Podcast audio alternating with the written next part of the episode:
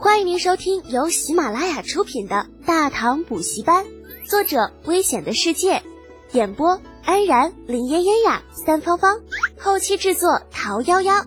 感谢订阅。第十集又升官了。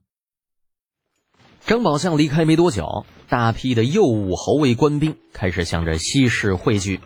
长孙皇后在众多官兵的保护之下，换了一辆马车，一路赶回了皇宫。李二那边在长孙皇后离开之后焦灼了一段时间，但是随着程咬金等人的赶到，局势开始向有利的方向发展。最后生擒刺客三人，其余人等尽数被杀。至于说后续的事情如何处理，因为这场刺杀有多少人被牵连，李浩并不知道。等他醒过来的时候。已经躺在了一座富丽堂皇的宫殿里面，身侧正坐着一位年纪十五六岁的美丽女子，正是刺杀发生之前扶着长孙皇后上马车的侍女。李浩觉得脑袋瓜子嗡嗡的，很疼。那当然了，胳膊更疼，挣扎了一下，问道：“这这是哪儿啊？”东宫，宜春宫。女子一脸的不高兴，冷声回答。啊！李浩听了一头问号。宜春宫，这宫里边还有青楼吗？哎呦我去！李二还有这种爱好吗？女子瞪了李浩一眼。喂，这里可是皇宫，你说话最好小心一点，纨绔子弟。呃，好吧，好男不跟女斗，好人不跟狗斗。哼！短暂的沉默之后，李浩又问道。呃，对了，你叫什么名字啊？李雪燕。哦，还挺好听的。李浩嘀咕了一句，又问道：“陛下怎么样了？皇后娘娘呢？”李雪燕冷冰冰的说道：“跟你有什么关系？”嘿，我这小暴脾气就上来了。这小丫头片子跟谁俩呢？这是一而再，再而三的碰壁。钢铁直男李日天把眼一瞪，李雪燕。不要以为你长得漂亮就可以随便给老子使脸色啊！老子可是救了你的命的。啊！李雪燕漂亮的大眼睛瞪了回来。那你想怎么样？李浩刚想说挤兑这丫头几句，那隐约听到外面有脚步声传来，心中一动道：“你的一个微笑，嗯，没问题吧？”哼，你还想让我谢你？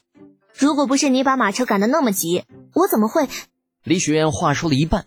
突然站起身来，对着门的方向施了一礼。雪燕见过皇帝叔叔。李二的声音在李浩看不到的位置响起。嗯，中午的时候吓坏了吧？真的回来的时候，已经通知你的父亲了，他正在外面等你。回家好好的休息一下吧。诺，谢谢皇帝叔叔。李雪燕又行了一礼，瞟了李浩一眼，像只漂亮的蝴蝶一般翩然离开，只留下袅袅余香。李浩无奈的叹了口气。李雪燕虽然冷，可是再怎么着也比李二这半大老头儿好看点啊！再说了，李二好像还是被自己从马上给掀下去的，这万一要是再迁怒老子，这这算了，死活就这一遭了。啊，顾不得浑身的难受，李浩挣扎着爬起来，面对刚刚进来的李二，陛下，臣呃呃小可在下，嗯，那个嗯 用什么自称好呢？好尴尬呀！李二有些好笑，坐到床上，按了李浩的肩膀一下。好了，念在你还未成年，有救驾有功，以后。便跟雪燕一样，叫朕一声叔叔吧。李浩连忙低头：“嗯，陛下，小侄不敢。”啊，李二一脸懵：“不敢？你看你小侄，你你你都出来了，还说什么不敢不敢的？口谦体正直，心思还真不少。”咧咧嘴，李二道：“行了，你小子也不要装了。若是真不同意，那以后就自称臣。”小侄遵旨，谢谢皇帝叔叔。傻子才不同意呢。那那皇帝呀，多粗的大腿呀，不抱白不抱。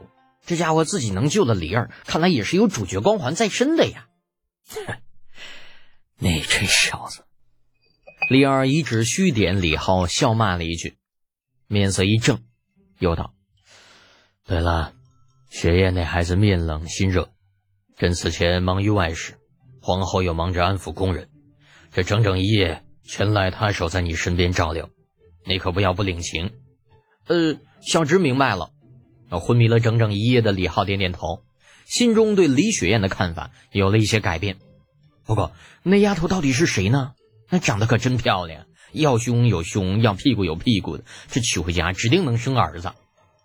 李浩始终不忘自己身为祖宗的责任，传宗接代的问题一直都被放在第一位。正胡思乱想，做梦娶媳妇呢，却听李儿又问：“你那胳膊没事了吧？”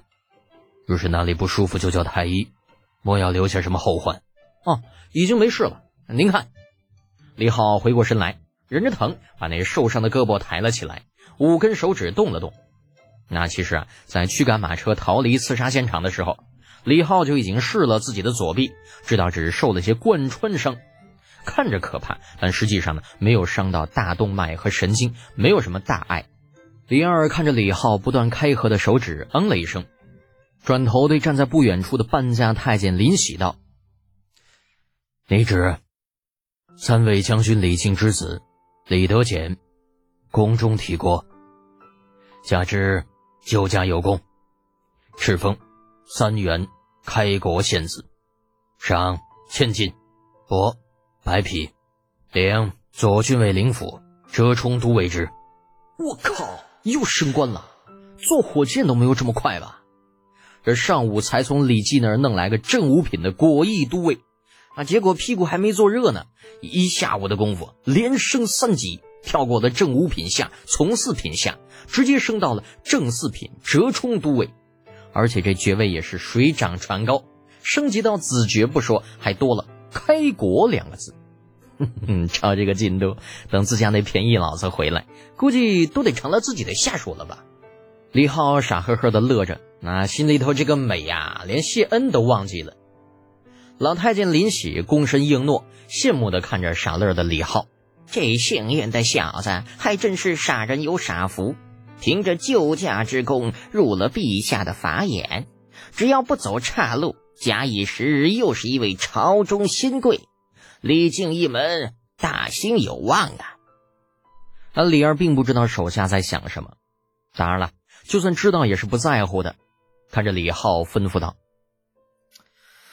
德全呐，今日你说的对抗突厥之策，深得真心。回去之后呢，记得写封奏书，过几日审好了，呈与朕看。”诺，小侄记住了。李浩压下心中的喜悦，老老实实的答应下来。但想想又觉得不对，开口道：“呃，陛下，如果没有其他的事情，小侄想要回家看看。”这次的事情闹得挺大的，父亲又不在家中，小侄怕家里惦记。李儿露出欣赏的目光，嗯，这样也好。一会儿我让林喜安排人送你回去。李二之前那一句话有“回去之后”这四个字，那所谓的“回去之后”的意思，那就是在主客嘛。反正李浩伤的是胳膊，并不影响走路，留在宫里总是不大方便。可李二呢又不能直说，故而只能在话里边极为随意的带了一句。那好在呢，李浩是个挺灵光的人，那听出了他话中的意思，主动告辞离开，避免了双方的尴尬。只是当李浩坐着软榻被人抬出来的时候，却被东宫正殿前的一幕惊呆了。只见不大的广场上乌泱泱的站满了人，黑压压、密密麻麻，不知道多少。数十员军方将领，个个顶盔贯甲，那这气势汹汹的站在前列，无数双眼睛死死的盯在他这个还没有成年的小年轻的身上。在这些人的最前面，程楚墨和李振两个倒霉蛋可怜巴巴的跪在地上。这这是要干啥呀？拿这俩二货祭天呢？那老子可得快点离开，别被暴走的老天爷拿来给劈喽！听众朋友，本集已播讲完毕，请订阅专辑，下集精彩继续哦。